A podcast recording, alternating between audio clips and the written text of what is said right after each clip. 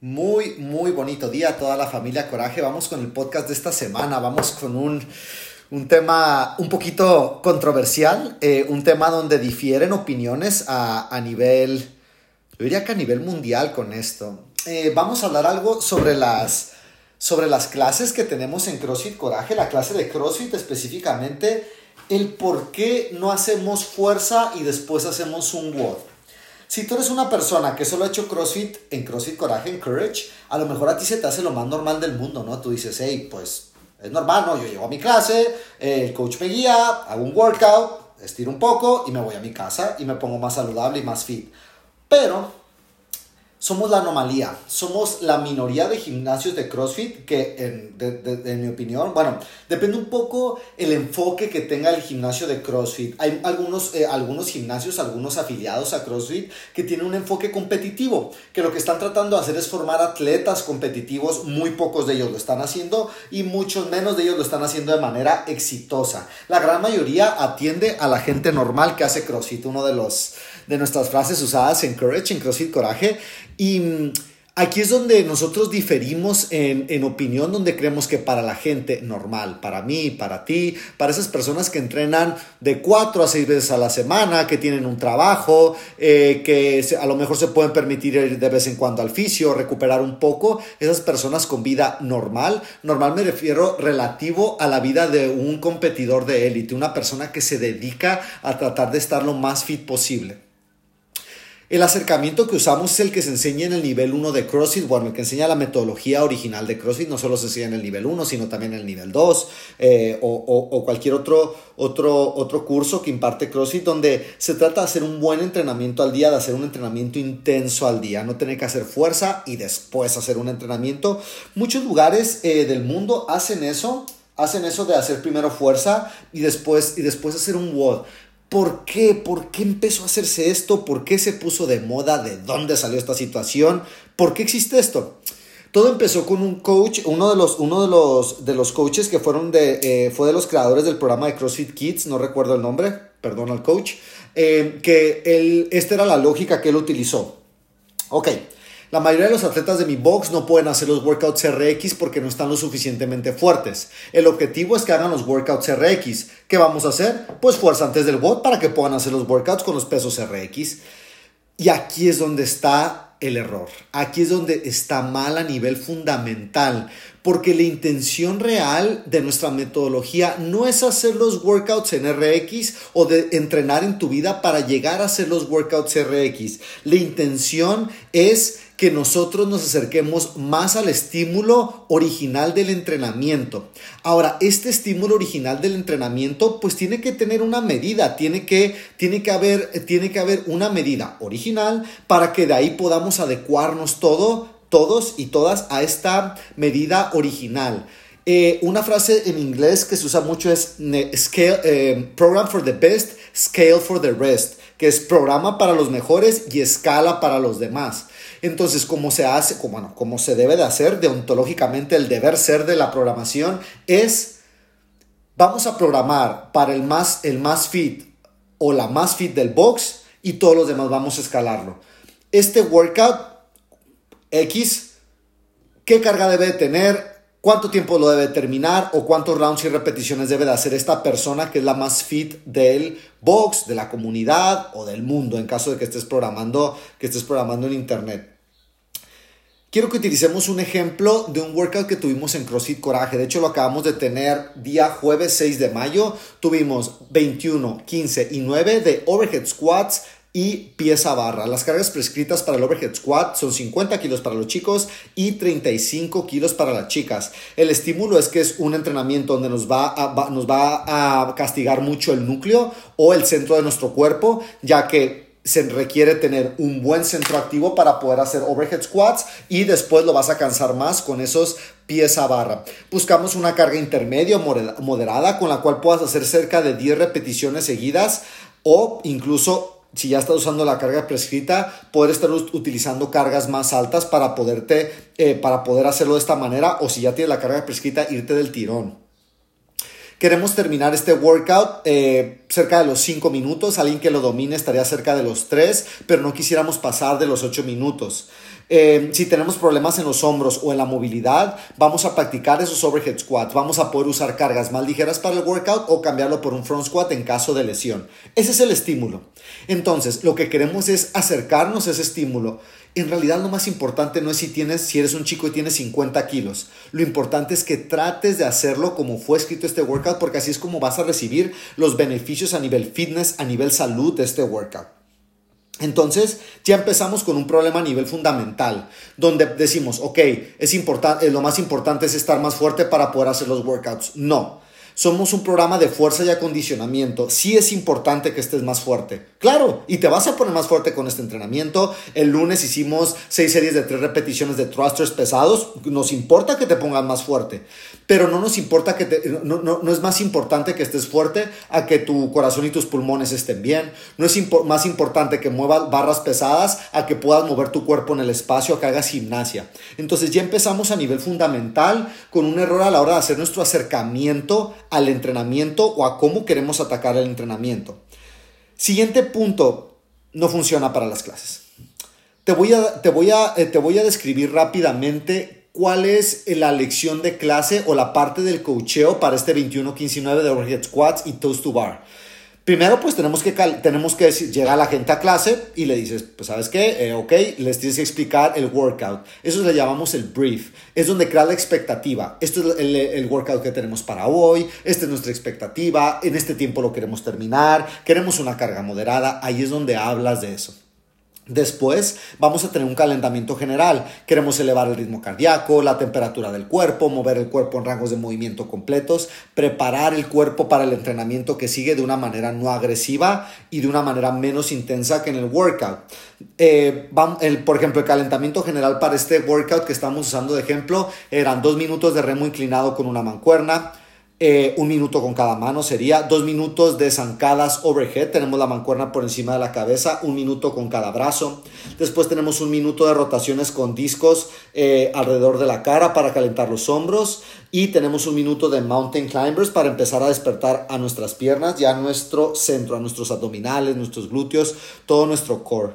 Después vamos a tener 10 eh, pases de hombro vamos, eh, con la pica, vamos a tener sentadillas, vamos a tener pases de hombro en sentadilla, en el fondo de la sentadilla, y vamos a tener sentadillas frontales con la pica. Terminamos nuestro calentamiento general que junto con la explicación del workout y en lo que entran los atletas a clase y se saludan, ya llevamos 15 eh, minutos más o menos de nuestra clase. Después de esto empieza nuestro calentamiento específico. Aquí donde estamos buscando, lo que estamos buscando es practicar y prepararnos para los movimientos y cargas específicas que tenemos ese día. En este caso tenemos el overhead squat, la sentadilla con el peso por encima de la cabeza y tenemos los pies a barra. Entonces nos queremos preparar para esos dos movimientos. Si decimos que somos gente normal que entrena CrossFit, si tenemos una comunidad de 400 atletas de todos los niveles, tenemos que practicar el overhead squat. El overhead squat es algo que normalmente no hemos hecho en nuestra vida antes de entrar a CrossFit. incluso si llevas un año entrenando a CrossFit, creo que me vas a entender que no es lo es de las cosas más difíciles que tenemos el overhead squat, ya que requieres mucha fuerza, coordinación, balance, precisión, movilidad, te exige muchas cosas.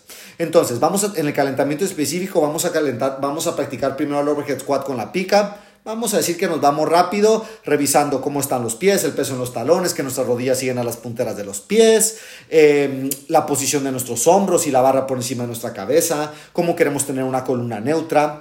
Eh, ¿Cómo queremos practicarlo? Vamos a suponer que tienes un coach de muy, muy nivel, de muy buen nivel que puede dirigir la clase y hacer este calentamiento y práctica del movimiento en 8 minutos. Genial, otros 8 minutos.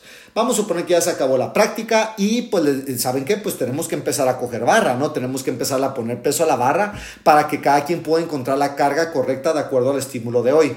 Para esto le llamamos el build up o es cuando ya estamos calentando las cargas. Aquí vamos a decir que, que les tres series de siete repeticiones para encontrar tu carga correcta de hoy, en lo, que los, en lo que se los dices a los atletas, van por los discos, cargan la barra, hacen una serie de siete, van por más peso, cargan la barra, hacen otra serie de siete, por lo menos tardas otros cinco minutos en esa parte. Todavía nos falta el pie a barra. Entonces, para el toast to bar, Vamos a tener 10 minutos. Vamos a estar 20 segundos en halo, 20 segundos en arco, unos keep colgándote de la barra para calentar los hombros. Eh, vamos a después practicar los, las rodillas a pecho o rodillas a codos. Después medios biabs y después biabs completos y una pequeña prueba para ver si el volumen de repeticiones es apropiado para el estímulo de hoy. Por ejemplo, ah, ok, puedes hacer pieza barra. Puedes hacer 10 pieza barra del tirón si la respuesta es sí, puedes intentar hacer el workout como está prescrito, el volumen como está prescrito. Y si no, pues vamos a escalar las repeticiones. ¿Qué tal si hacemos un 15-12-9 en vez del 21-15-9? Después de eso, pues hey, tenemos dos minutos para ir al baño, eh, para tomar un poquito de agua, pis del miedo, cualquier preparación antes del workout, el coach le sube la música. Ahí llevamos 40 minutos de clase. El workout le vamos a poner como límite 10 minutos, 50 minutos. 10 minutos es, lo suficiente para guardar nuestro equipo, regresar a homeostasis o, el regreso a la calma, hacer unos estiramientos, hablar sobre el entrenamiento, darnos, eh, darnos unos puñitos y luego eh, ponernos un poquito de gel en las manos. Esos son otros 10 minutos fácilmente. Te acabo de, te acabo de llevar por 60 minutos de clase. ¿Dónde estuvo la parte de fuerza? ¿Dónde metemos la clase la parte de fuerza? Vamos a suponer que quieres, eh, quieres utilizar el mismo movimiento con barra que tenemos hoy para practicar fuerza. Vamos a hacer un 5x5 de overhead squat. Por lo menos deberías estar haciendo una serie cada 3 minutos. Estás hablando de 15 minutos extras. No calentaste, no les enseñaste cómo llevar la barra del suelo hasta por encima de la cabeza. Eh, vamos a suponer que decides hacer back squat en el rack. Entonces ya no les tienes que enseñar cómo llevar la carga por encima de la cabeza. En lo que llevan las barras al rack, en lo que hacen un 3x3 para calentar y luego ejecutan el 5x5, estás hablando de 15 a 20 minutos más. Entonces nos lleva la pregunta, pues ¿cómo le haces para meter ese 5 o cómo le hacen esos gimnasios para meter la parte de fuerza? Sacrifican lo que nosotros en CrossFit Coraje no estamos dispuestos a, sacrificar, que es el coacheo. Coachean menos. Empieza la clase, hey, muévanse, hey, cojan barras, hey, haz esto, haz esto, haz lo otro. Nunca hay correcciones. Nunca hay. Quiero que intentes empujar más con tus hombros. Bien hecho, José. Empujaste más con tus hombros. Eso es lo que se tiene que sacrificar para que nos dé el tiempo y puedan hacer todo eso en una hora. O simplemente, pues la clase se termina 20 minutos tarde. Ese es el problema, equipo. Ese es uno de los grandes problemas por los cuales no se debe de usar esto en afiliados hechos para gente normal porque no cabe dentro de una hora, porque no les puedes enseñar a las personas, porque no van a practicar, porque no van a mejorar sus patrones de movimiento. Y si no mejoran sus patrones de movimiento, significa que solo van a estar agregando peso y como el patrón de movimiento no está mejorando al mismo ritmo que tú le estás subiendo la carga a la barra, ahí es cuando entra otro problema más, que es la recuperación de los atletas. Nosotros somos gente normal que hacemos crossfit, no somos atletas competitivos. Los atletas competitivos que lo hacen de manera correcta tratan de recuperarse dos horas por cada hora de entrenamiento. Imagínate si tuvieras que ir al fisio todos los días. Imagínate si tuvieras que dormir nueve horas todos los días. Imagínate si tuvieras que usar el foam roller, la pelotita y tener un protocolo de estiramiento donde te gastas otra media hora al día. ¿Cómo lo haríamos? ¿Cómo lo harías con tu trabajo? ¿Cómo lo harías con tu familia? Eso es, es complicado. Entonces, desde el punto de vista del, staff de coaching de Cross y Coraje, eso sería ser desleales con nuestros clientes, porque uno de los objetivos principales es ponerlos más fit y que estén más saludables. Entonces, pues si te pongo mucha fuerza, pues a lo mejor tú vas a sentir ese, ese cosquilleo en tu ego de que te estás poniendo fuerte muy rápido. Pero pues yo no quiero que entrenes un año, no quiero que en un año digas, uy, ya puedo 60 kilos en, en overhead squat. Quiero que entrenes 10 años. Quiero que cuando tengas 70 años estés más saludable que a los 50. Quiero que a lo mejor de vez en cuando tengas un dolorcito porque así es la vida, así es el movimiento físico, pero no que estés rompiendo tu cuerpo, no que te estés castigando y que cada vez te duela más las rodillas, que cada vez te duelan más los hombros. Si de por sí tenemos tan malas posiciones a través de nuestro día que entrenando de manera consciente podemos sufrir de cierto nivel de dolor, ahora imagínate, si no practicamos la técnica, si no practicamos cómo cargar esa barra, si no practicamos la intensidad. Esa es una parte bastante complicada, equipo, que, que espero que algún coach, algún dueño de afiliado escuche esto y que logre cambiar su mentalidad si está atendiendo a estas personas normales que hacen CrossFit. Porque se merecen, se merecen coaches profesionales, se merecen personas que, que sean honestas y que, y que les digan, hey, ¿sabes qué? Pues sé que vas a sentir rico cuando tengas un RM de push press hoy. Pero hoy no toca hacer un RM de push press. Hoy tenemos un workout donde hay push press y toca una carga ligera. Mueve rápido esa carga ligera y vente el jueves, que vamos a tener un día pesado de, de, de shoulder press y vas a poder mejorar tus marcas. Así, a lo mejor vamos un pelín más pausado, pero vamos a llegar mucho más lejos. Esto es lo que tenemos para hoy, equipo. Espero que les haya servido de algo. Si eres fuera de CrossFit Coraje y eres coach, que digas, ¿sabes qué? Creo que puedo ayudar mejor a mis atletas ya que no son atletas competitivos. Si eres alguien dentro de CrossFit Coraje, eh, eh, espero que esto te haya explicado un poco mejor el por qué y el para qué de nuestras clases, por qué se hacen las cosas como se hacen. Y por último, equipo, yo ya probé el otro camino. Yo ya entrené fuerza más WOD muchos años y me rompí. Tenía problemas en mi zona lumbar horribles. Eh, además de que estaba súper desbalanceado. Sí, podía levantar cargas pesadas, no podía correr ni a la esquina.